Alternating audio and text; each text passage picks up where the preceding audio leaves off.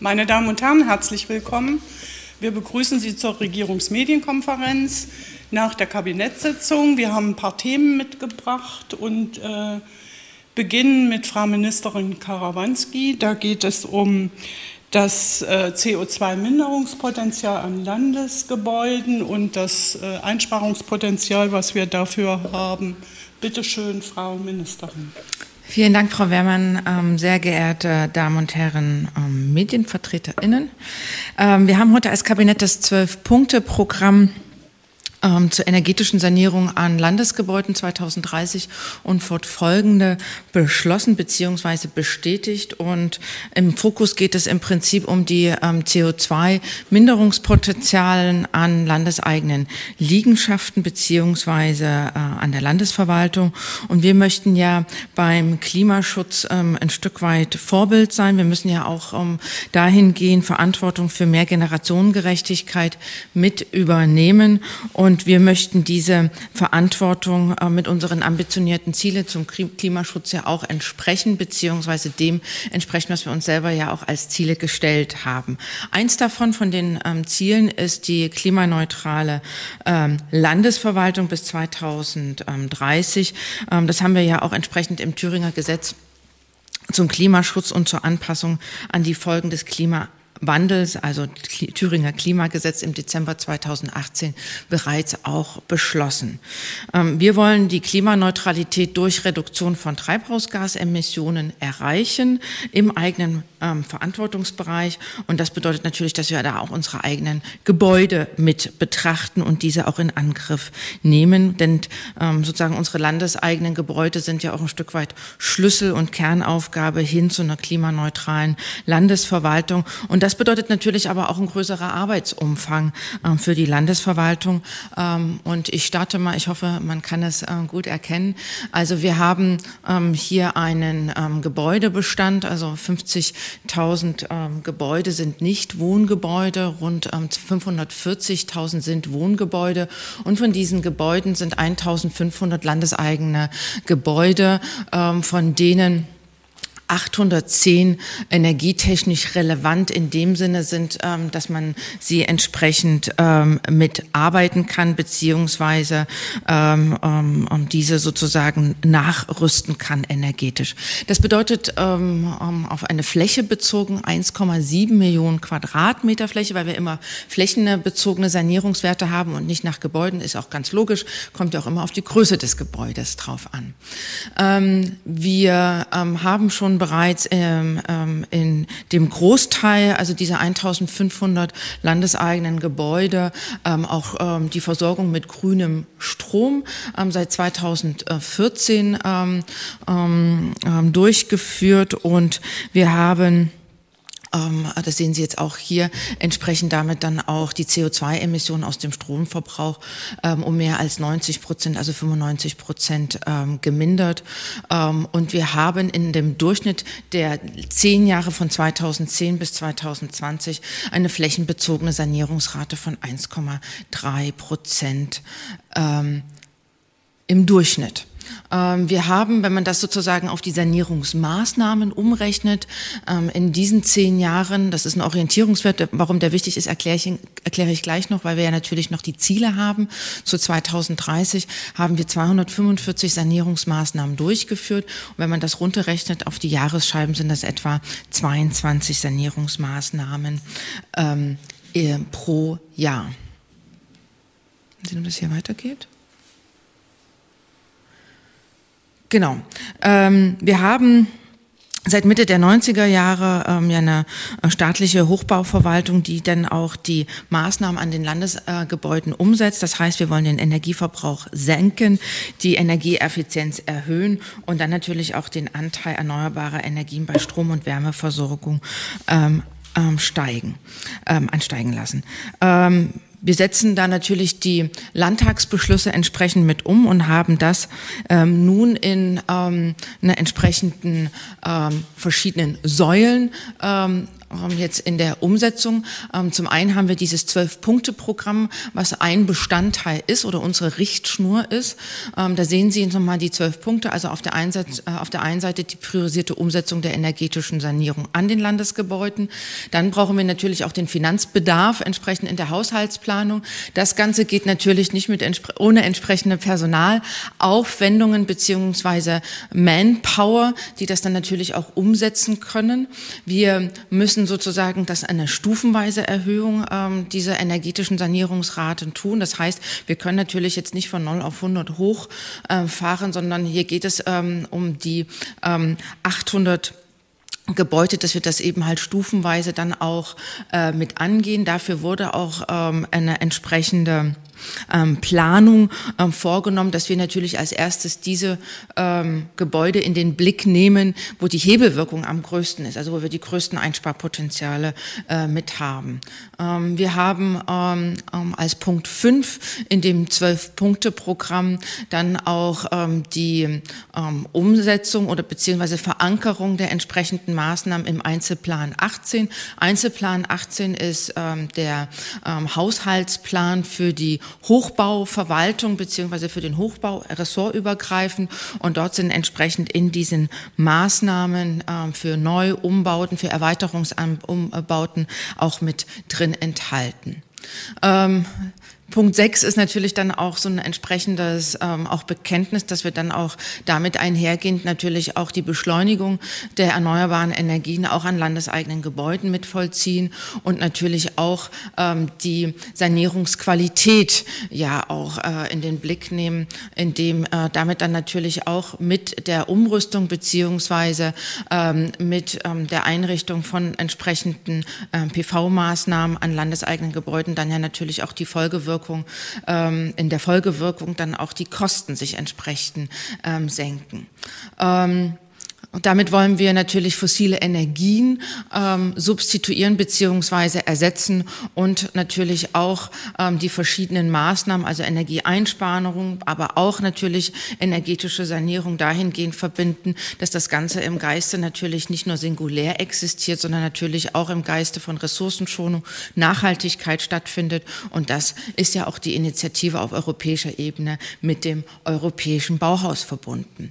Das Ganze geht natürlich nicht ohne dass wir dann auch das Energiecontrolling beziehungsweise Monitoring auch haben ähm, im Zuge unserer landeseigenen Liegenschaften.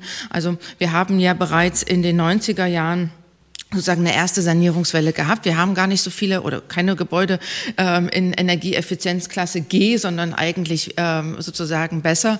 Aber nichtdestotrotz haben wir nicht überall ein, ein Controlling oder ein Monitoring. Wir wissen an manchen Stellen gar nicht, wo ähm, ähm die, die Verluste stattfinden, beziehungsweise wo wir nachjustieren müssen oder nachjustieren können. Und auch dieses gilt es weiter im Blick zu haben und auch aufzubauen.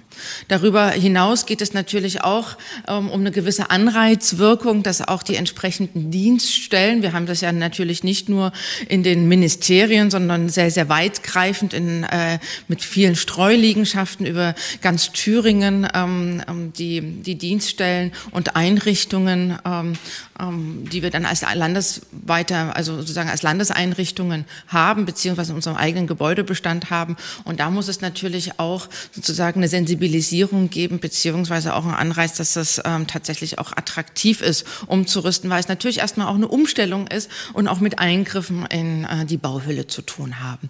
Und zum anderen geht es auch, ich hatte es gerade auch schon beschrieben, natürlich dann auch, dass wir eine energetische Transparenz erhalten und damit dann natürlich auch Informationen geben kann, ganz können auch an die Öffentlichkeit, ganz im Sinne dessen, ähm, dass es dann auch ein Monitoring gibt, beziehungsweise eine Nachvollziehbarkeit. Ja.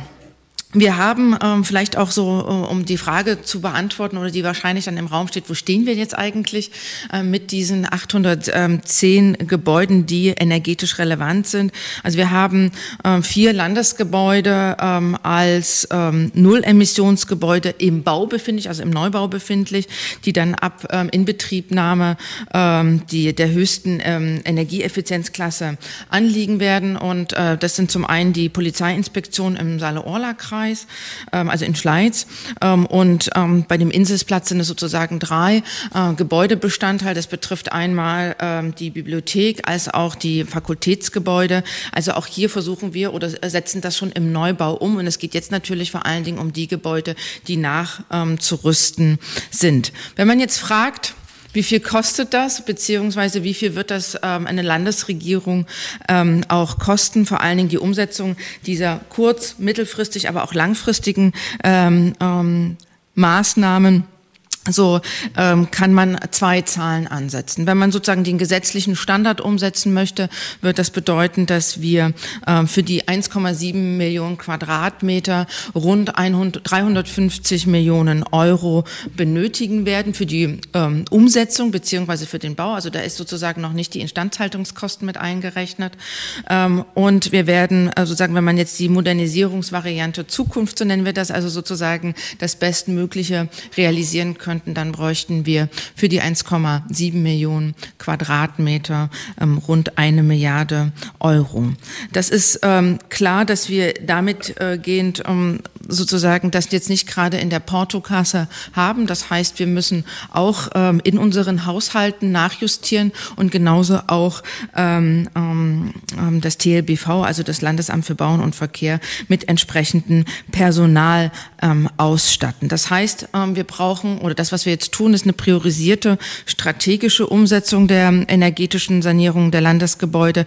Das heißt, ähm, dass sozusagen äh, wir die Gebäude detektieren äh, mit der höchsten Hebewirkung. Aber es bedeutet auch, dass es eine Daueraufgabe ist. Es ist jetzt keine singuläre Aufgabe, wo wir sagen, 2030 können wir ein Häkchen dran machen, sondern es bedeutet eben auch, dass wir äh, sozusagen in den zehn Jahren, in den nächsten zehn Jahren, die, die sanierbar sind und äh, mit der größten Hebelwirkung wir entsprechend umsetzen können. Aber dass es darüber hinaus auch immer weiterhin eine Aufgabe sein wird, die Sanierung der Gebäude als auch ähm, sozusagen ähm, die Senkung des Energieverbrauches äh, mit im Blick ähm, zu haben.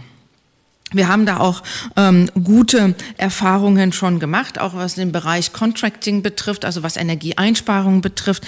Wir haben ähm, eine ganze Reihe von Gebäuden, ähm, wie gesagt, auch ähm, schon entsprechend als Baumaßnahmen ähm, ähm, ähm, herausgearbeitet. Aber es bedeutet natürlich, dass wir im, mit, im Moment mit einer Sanierungsrate von 1,3 Prozent aufwarten können und wir ähm, ähm, tatsächlich für, ähm, äh, wenn wir jetzt alle Gebäude mit einer Sanierungsrate von zwei Prozent in den Blick nehmen würden, dann bräuchten wir 50 Jahre und drei Prozent 30 Jahre. So kann man sich das sozusagen ein Stück weit mit zurunterrechnen, wie lange wir den Zeitraum brauchen, so dass wir wissen, dass 2030 eine Zielstellung ist im Sinne von ein einer Haltung, aber wir wissen, dass wir 2030 damit nicht fertig werden sein, sondern dass wir das tatsächlich als Langfristaufgabe mit in den Blick nehmen.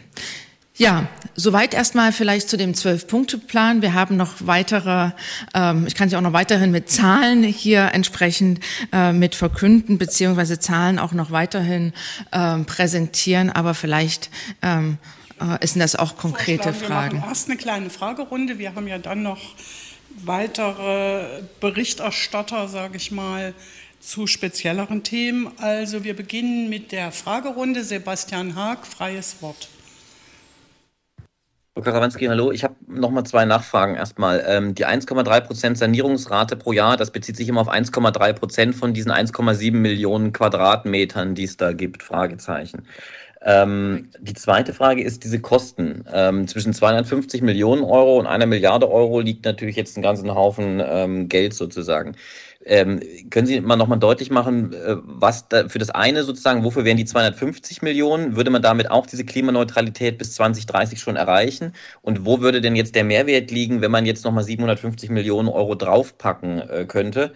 Verbunden mit der Nachfrage, was halten Sie denn für realistisch? Was kann denn der Freistaat in den nächsten Jahren bis 2030 schultern zwischen 250 und einer Milliarde? Naja, also zum, zum einen, ähm, ich hatte es gerade versucht darzustellen, also die 350 Millionen, also erstmal ähm, die Fragestellung zu den 1,3 Prozent, die beziehen sich genau auf die 1,7 äh, Millionen Quadratmeter. Das, das haben Sie völlig ähm, richtig ähm, ähm, dargestellt beziehungsweise ähm, entnommen den Ausführungen. Ähm, die 350 Millionen beziehungsweise der, der Ausbaustandard, äh, Standard, Standard, wie wir ihn bezeichnen, bezieht sich genau auf den gesetzlichen Standard, den wir bislang haben. Also damit erreichen wir jetzt nicht ähm, ähm, die ähm, Klimaneutralität ähm, der Landesverwaltung, sondern das ist sozusagen die, ähm, die Standards beziehungsweise der Ausbau, ähm, der jetzt gesetzlich gilt. Und wir haben ja auch darüber hinaus auch auf europäischer Ebene ja auch noch äh, Gesetzesvorhaben in Verhandlungen, die noch nicht verabschiedet sind, aber die über kurz oder lang sowohl jetzt im Trilogverfahren sind, ähm, beziehungsweise weitere Energieeffizienzklassen ähm, ähm, der Gebäude mit in den Blick nehmen. Und darauf bezieht sich ähm, diese ähm, Zahl. Ich hatte es gerade ähm, angemerkt, also wir haben natürlich weder die 350 Millionen, wie gesagt, da ist noch nicht die Instandhaltung mit drinne, noch die ein, eine Milliarde im Einzelplan 10 oder im Einzelplan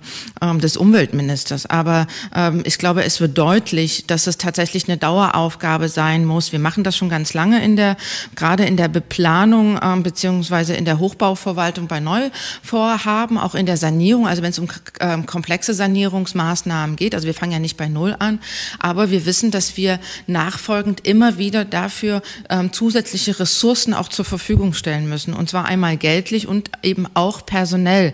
Denn das Ganze muss in enger Abstimmung Abstimmung ähm, ähm, passieren mit Brandschutzbehörden, mit Denkmalschutzbehörden, mit den Planungen, also was da überhaupt zu installieren ist. Und ein ganz, nicht ganz unerheblicher Teil ähm, ähm, und Zeit ähm, geht ähm, in den Ressourcen dafür drauf, ähm, das mit Netzbetreibern entsprechend zu synchronisieren. Also es nützt ja erstmal nichts der Umbau einer, äh, mit einer PV-Anlage, sondern Sie müssen das ja sozusagen synchronisieren. Welche viel Kapazität ist das? Ähm, wie wird das abgenommen? Ähm, äh, ist der, steht der Betreiber zur Verfügung? Also das ist wirklich mit viel Abstimmungsbedarf versehen und ähm, es ist tatsächlich eine, eine Daueraufgabe für die Bauverwaltung. Vielleicht ähm, ist der Blick auf die momentane oder ähm, die haushalterische Situation, wie wir es im Moment im ähm, Einzelplan 10 verankert haben. Wir haben in der Förderperiode von EFRA 2021 bis 27, also in der aktuellen EFRA-Förderperiode, haben wir zur Steigerung von Energieeffizienz an landeseigenen Gebäuden ähm, insgesamt 33,3 Millionen Euro ähm, zur Verfügung Verfügung. Ähm, das sind 20 Millionen EFRE-Mittel und ähm, der Rest ist Kofinanzierung seitens ähm, des Landes. das ist sozusagen ein Stück weit jetzt erstmal unsere Richtung beziehungsweise das, was wir haushalterisch hinterlegt haben. Aber es geht natürlich genau mit dem Blick auf 2030 und folgende und vor allen Dingen die Gesetze, die auf uns noch warten, hier diese Bemühungen nicht abzulassen, sondern das tatsächlich zu verstetigen. Nächste Frage. Darf ich nur noch mal eine ganz kurze Nachfrage? Erstens, wir reden von 350 und nicht von 250 Millionen Euro. Und was ich jetzt immer noch nicht verstanden habe, heißt das jetzt auf Deutsch, ich brauche, um die Landesverwaltung bis 2030 klimaneutral zu machen, klimaneutral zu machen, eine Milliarde Euro? Im Prinzip ja. Also es sind ja verschiedene Bestandteile von Klimaneutralität. Das ist ja nicht alles nur im Gebäude beziehungsweise im PV-Bestand. Also das, das ist ja ein Bestandteil davon, äh, weswegen wir äh, das mit in den Blick nehmen. Ähm, wir haben, es, es sind die 350 Millionen Euro, das ist ähm, das eine. Ähm, und die eine Milliarde als Zukunftsvariante ist das, was wir sozusagen im Gebäude, im Sanierungs-, im PV-Bestand machen können, um dort den entsprechenden Beitrag mit zu leisten für eine klimaneutrale Landesverwaltung. Also sie ist nicht nur mit PV-Anlagen und im Gebäudebereich zu realisieren. Wir haben natürlich genauso auch Dienstfahrzeuge, an denen wir, ähm, die ja auch äh, CO2 ähm, emissionieren, äh, beziehungsweise die wir wir in den Blick nehmen, wir haben genauso auch Dienstreisen, äh, wo ja natürlich auch eine Landesverwaltung nicht frei ist von CO2-Emissionen. Also das gehört ja ähm, genauso mit dazu, genauso wie der Gebäudebestand. Nächste Frage, Frau Rothe, dpa.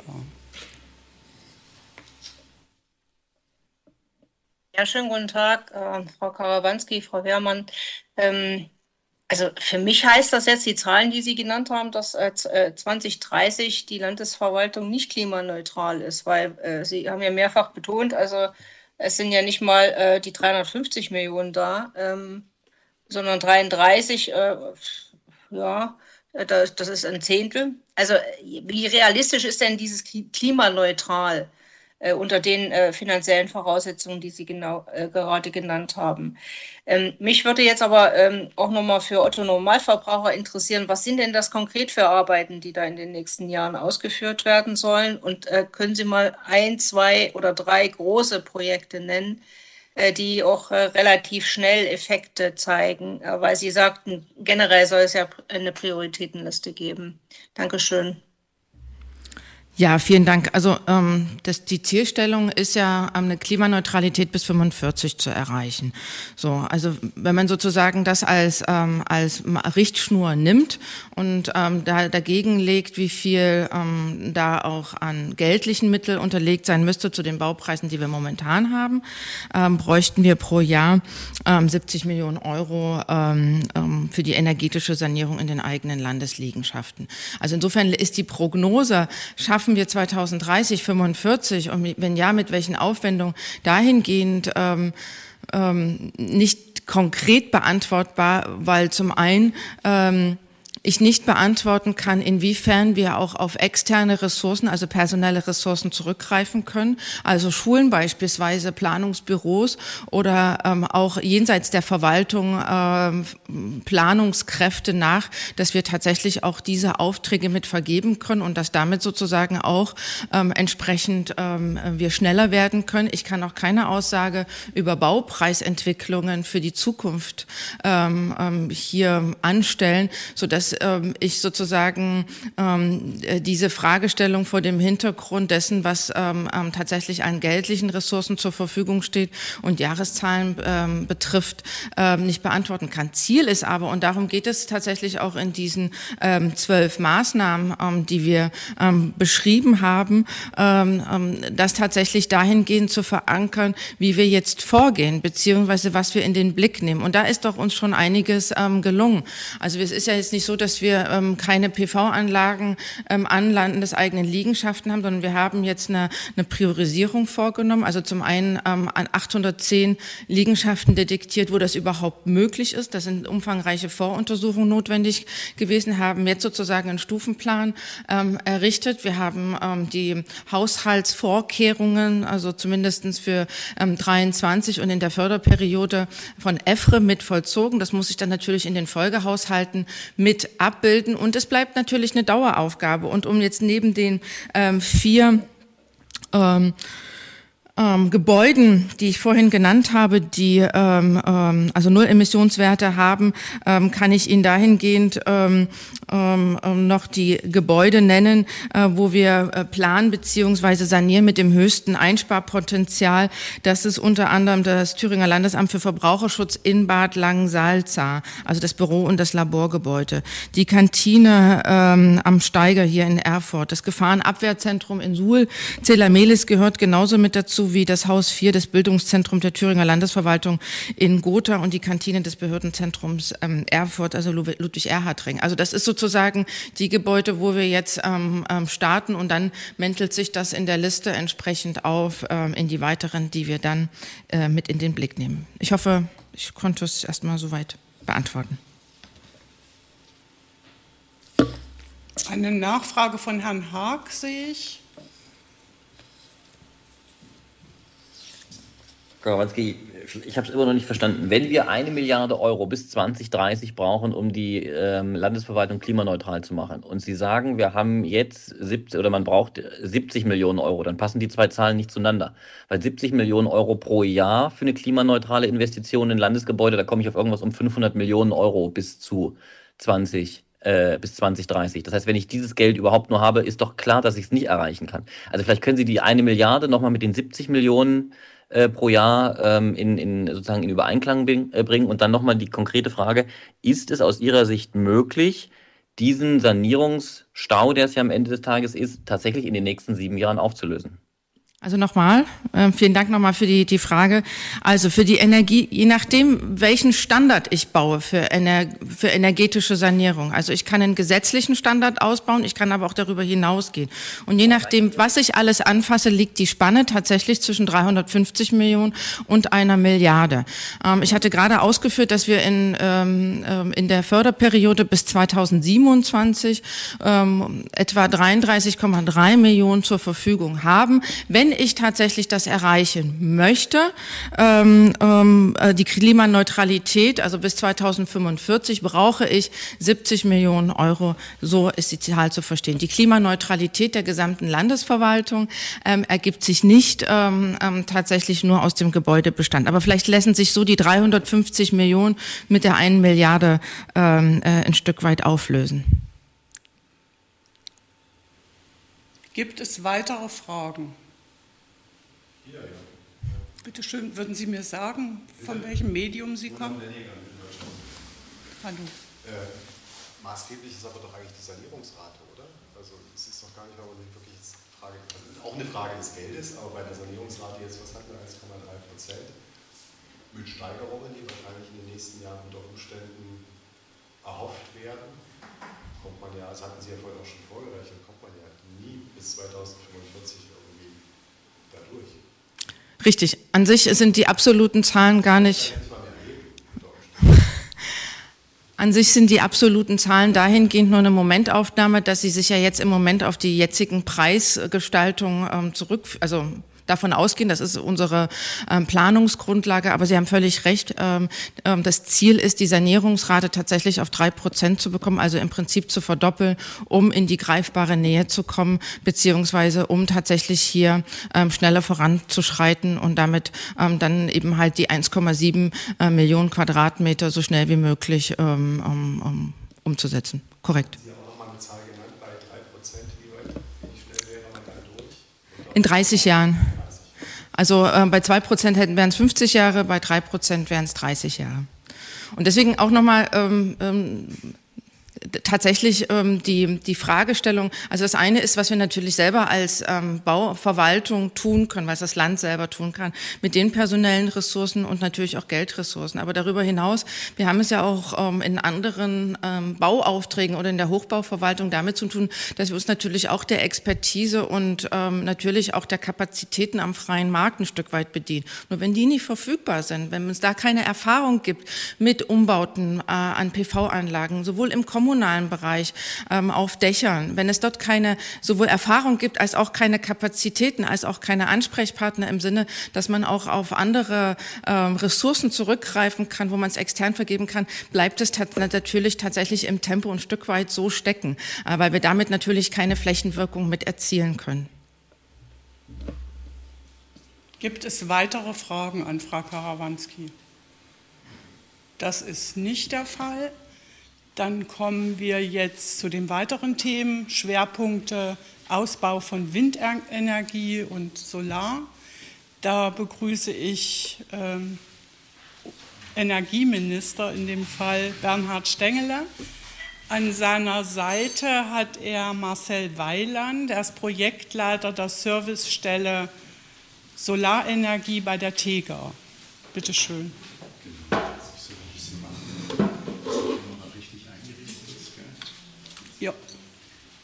Dann geben Sie mir Zeit mal auf.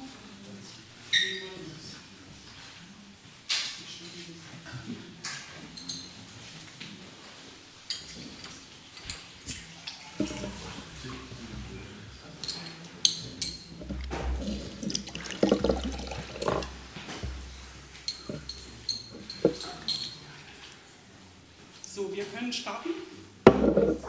Ja? schön, Herr Minister Stengele. Ja, vielen Dank und guten Tag, meine Damen und Herren. Wie die geschätzte Kollegin Karawanski ja gerade dargestellt hat, äh, stehen wir da vor sehr, sehr großen Herausforderungen und man merkt ja auch an den Nachfragen, wir müssen die Bedarfe, die wir insgesamt haben, um die Energiewende, um die Klimawende, um die Wärmedämmung in Thüringen äh, festzustellen, brauchen wir verlässliche Zahlen. Deshalb haben wir auch in Etters, bei den Ettersburger Beschlüssen uns vorgenommen, das jetzt erstmal zu eruieren, was alles kommt auf Thüringen zu, wie kann man es finanzieren, welche Zeitläufe wir uns, äh, wir uns zu Grenzen setzen. Na, immer, wenn es schneller gehen soll, kostet es mehr Geld. Das hängt natürlich dann auch wieder davon ab, sind überhaupt äh, die nötigen Fachkräfte überhaupt vorhanden. Das hat dann wieder was mit Zuwanderung und Fachkräfteeinwanderung zu tun.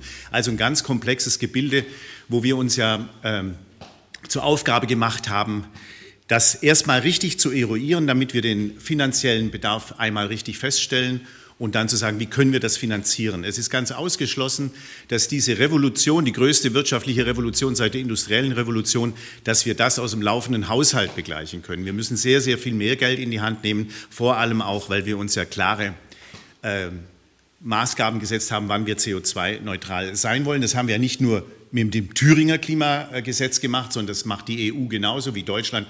Das heißt, da sind wir ja auch gebunden und entsprechend brauchen wir Unterstützung aus Europa, aus Deutschland, aber auch in Thüringen müssen wir eben entsprechend Geld in die Hand nehmen. Wir haben heute im Kabinett natürlich auch die Wahl vom Sonntag besprochen und welche Auswirkungen das hat auch auf unser politisches Handeln. Und wir sind äh, uns im Kabinett ganz darüber einig, dass unsere Aufgabe ähm, natürlich bestehen bleibt und wir es mit höherer Energie sogar noch fortsetzen, nämlich tatsächlich Thüringen fit zu kriegen für diese Energiewende. Denn nur wenn wir uns jetzt die nötigen Mittel zur Verfügung stellen. Die Wirtschaft verlangt danach, Herr Weiland kann das nachher mit Sicherheit bestätigen, die Wirtschaft verlangt danach, dass wir Windkraft installieren, dass wir Sonne äh, installieren, weil die günstigste Energie ist die erneuerbare Energie und die günstigste erneuerbare Energie ist die Energie, die vor Ort vorhanden ist. Und der Bedarf in der Wirtschaft, in der Industrie, äh, im Handel überall wächst und gleichzeitig müssen wir schauen, dass wir dem hinterherkommen und dann ist die äh, Taktik, die ja die Partei, die AfD anwendet, nämlich einfach das Land mit Unrat, mit falschen Informationen äh, zu überschwemmen und die Leute in Angst und Schrecken zu versetzen und denen deshalb äh, die Zustimmung äh, äh, schwerer zu machen zur Energiewende, hilft uns da natürlich nicht, aber das hält uns nicht davon ab, trotzdem voranzumachen. Ich werde jetzt äh, ein bisschen am Anfang über die, über die Windkraft sprechen. Ähm, nicht so gut ist, dass wir bisher in diesem Jahr noch keine Windkraftanlage zugebaut haben. Wir haben im Moment 17 Genehmigungsverfahren für 80 Anlagen laufen. Wir sind ja nicht die Projektierer, wir sind auch nicht die Investoren und wir sind auch nicht in der Regierung die regionalen Planungsgemeinschaften, die die Flächen ausweisen. Auch da müssen wir schauen, dass wir, ich fordere die Planungsgemeinschaften nochmal ausdrücklich auf voranzumachen. Noch haben sie drei Jahre Zeit, zwei Jahre Zeit. Das Zeitfenster wird immer kürzer, wo man selber gestalten kann. Wenn man die Zeit nicht nutzt, kann überall Windkraft gebaut werden. Das wird äh, unseren Gestaltungsmöglichkeiten keinen Gefallen tun. Deshalb nochmal an die regionalen Planungsgemeinschaften. Machen Sie voran, tun Sie es für Ihr Land, dass es uns allen gut geht.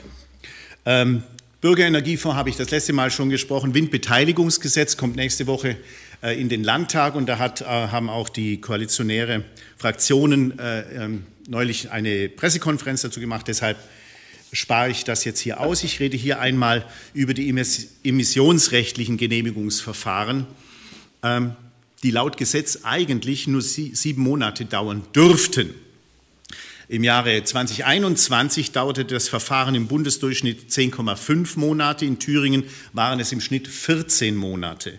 Die Gründe für die Verzögerung ist, dass, die, dass man die, die Fristen verstreichen lässt, also auch vor Ort die Behörden. Denkmalamt zum Beispiel reagieren nicht in der vorgesetzten, in der eigentlich gesetzten Frist oder dass man aufgrund von unvollständigen oder schlechten Antragsunterlagen wieder zurückgewiesen wird. Das ist natürlich äh, besonders äh, bedauerlich, wenn jemand kommt, bringt seine Antragsunterlagen mit und dann sagt man, die sind nicht vollständig, äh, dann muss er wieder zurück und so, so kommt das Verfahren gar nicht erst in Gang. Das alles wollen wir beschleunigen. Das Erste ist, ähm, da geht jetzt ein, also alle Landratsämter und die kreisfreien Städte haben jetzt Post bekommen. Man nennt das einen Erlass, der einfach nochmal klar macht, erneuerbare Energien haben Vorrang. Das regelt Paragraph 2 des Erneuerbaren Energiegesetzes. Die Errichtung und der Betrieb von Anlagen erneuerbarer Energien sowie deren dazugehörigen Nebenanlagen liegen im überragenden öffentlichen Interesse und dienen der öffentlichen Sicherheit. Wir haben ja letztes Jahr spätestens gemerkt, was es bedeutet, wenn man von fossilen Energieträgern abhängig ist, weil dann muss man gucken, dass man nicht in eine solche Energiekrise hineingerät, wie wir es ja im letzten Winter äh, vor uns hatten und durch die wir dann dank kluger politischer Handlungen dann ganz gut durchgekommen sind. Das heißt, dass wir uns möglichst schnell unabhängig machen von fossilen Energieträgern und deshalb äh, haben in, der, die Errichtung erneuerbarer Energien Vorrang. Das muss man noch mal ganz klar sagen. Ähm, und bei den Antragsunterlagen wollen wir den Emissionsschutzbehörden in den nächsten Wochen einen Standard vorgeben, wie, wie Vollständigkeitsprüfungen effizient erledigt werden. Und wir machen das in Kooperation mit der IHK, wollen wir die Antragsteller auch unterstützen, sodass die von vornherein wissen, das wird abgefragt werden, das musst du vorlegen und dann geht das Genehmigungsverfahren seinen Gang. Dann kann man dich nicht zurückschicken und sagen, nee, wir brauchen noch mal was anderes, sodass wir so Standards schaffen und wir hoffen uns daraus eine relativ gute Beschleunigung.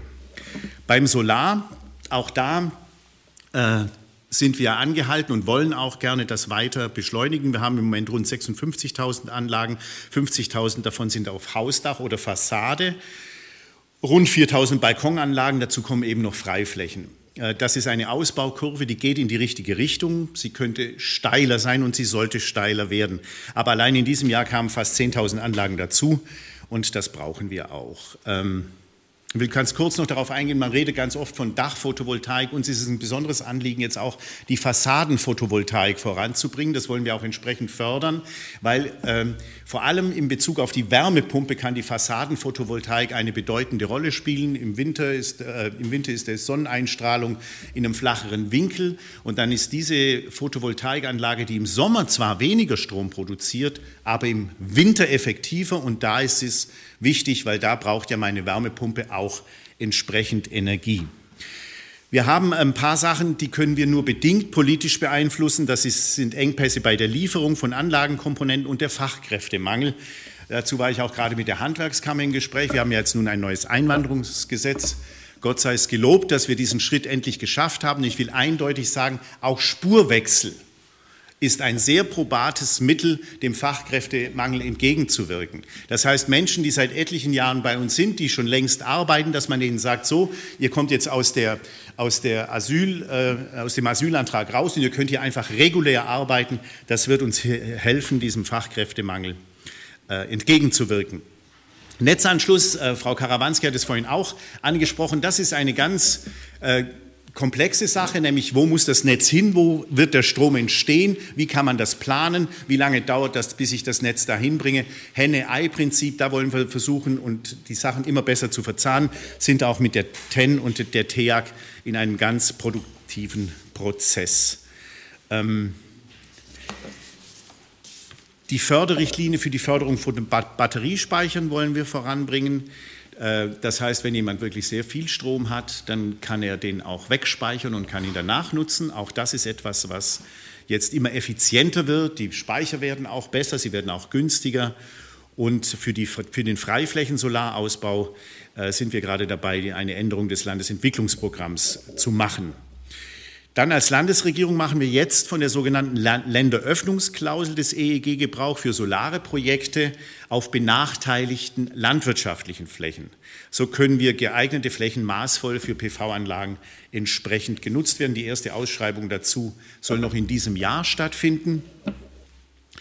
Und mit dem für Juli 23 vorgesehenen Erlass einer Thüringer Photovoltaik-Freiflächenverordnung sind dann Photovoltaik-Freiflächen auch in benachteiligten landwirtschaftlichen Gebieten zu berücksichtigen. Und schließlich, die Landesregierung stellt mit der Servicestelle Solar der TEGA ein gutes Beratungsangebot zur Verfügung, das ausgebaut werden soll. Mehr Menschen sollen erfahren, dass auf ihren Dächern Potenzial schlummert das sie zu ihrem eigenen finanziellen Vorteil und für den allgemeinen Klimaschutz heben können.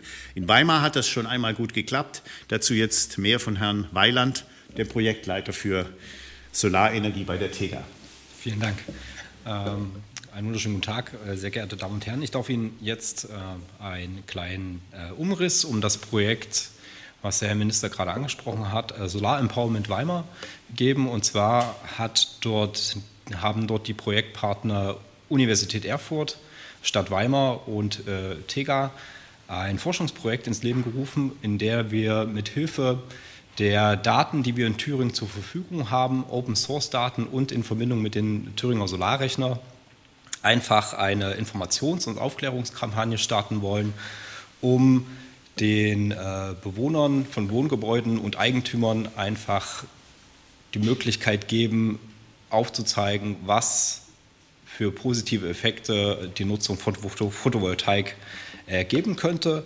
Das ist eigentlich ganz spannend und sowohl auch komplex, ähm, weil wir äh, im Bereich Weimar ungefähr 35.000 Gebäude untersucht haben, die Daten analysiert haben, dann dementsprechend unter den datenschutzrechtlichen Bedingungen mit dem Landesamt für äh, Bodenmanagement und Geoinformation zusammengearbeitet haben, um dann die Eigentümer dieser Wohngebäude zu ermitteln. Und natürlich, wie das so ist bei Datenanalyse und gewissen Restriktionen, verkleinert sich in der Regel die Stichprobe so, dass wir unterm Strich ähm, guter Dinge sind, dass wir 10.000 äh, Gebäude betrachten können und dementsprechend auch die Eigentümer anschreiben, um denen äh, gewisse Informationen über äh, die Photovoltaiknutzung zur Verfügung zu stellen. Und sobald diese Analyse und äh, besonders äh, die Datenerhebung und dann auch die persönlichen Gespräche, die möglich sind im Nachhinein mit den Wohnungseigentümern, äh, vollzogen sind. Das natürlich im Sinne der Forschung von der Universität Erfurt dann dementsprechend ausgewertet wurde, ähm, haben wir gute Hoffnung, dass es einerseits sehr große positive Effekte haben wird, was äh, den Ausbau der PV in Wohngebäuden betrifft, weil das zeigen unter anderem auch Studien in anderen Bundesländern, wo damals aber diese ganze Sache noch mittels, ich sag mal, äh, Klingelaktion an den Haustüren gemacht wurde und wir haben die ganze Sache jetzt einfach nur digitalisiert. Und dort ist die Resonanz so, dass äh, der überwiegende Teil immer sehr positiv darauf reagiert hat, dass jemand ihnen diese Information bereitgestellt hat. Und natürlich wäre dann der nächste Schritt, dieses Projekt auch ähm, weiter auszubreiten auf Thüringen, ob es jetzt auf Gemeindeebene, Landkreisebene oder Thüringen allgemein ist. Und diesbezüglich sind wir natürlich im engen Austausch mit dem Umweltministerium, um äh, den Bürgerinnen und Bürgern gerecht zu werden, dementsprechend Informationen bereitzustellen. Ja, schön. Vielen Dank. Gibt es Fragen an die beiden Herren? Das ist doch, das ist der Fall, und zwar von Frau Rote, DPA. Herr Stengel, äh, schönen guten Tag. Ich habe eine Nachfrage, also zu diesen benachteiligten Flächen. Das ist ja das Neue, nehme ich an. Ähm, wie begrenzt ist denn das Flächenpotenzial in Thüringen für diese äh, großen Anlagen, die irgendwo äh, rechts und links von Straßen, Autobahnen, wo auch immer stehen?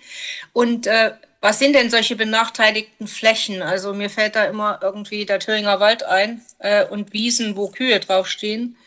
Ähm, was, um was geht es konkret? Was wären dann auch so die nächsten Projekte? Und äh, über Tempo, mehr Tempo beim Ausbau von Erneuerbaren ist ja schon viel geredet. Ähm, es heißt ja teilweise Windrad bis zu zehn Jahre oder Schnitt acht Jahre, bis es steht. Ähm, wie sicher sind Sie denn jetzt, dass es da äh, bei den Genehmigungsverfahren wirklich mehr Tempo gibt? Genau, vielen Dank äh, für die Fragen. Also die Maßnahmen, die ich jetzt gerade vorhin gesagt habe, diese zwei Maßnahmen werden einfach im Genehmigungsverfahren eine Beschleunigung erzielen.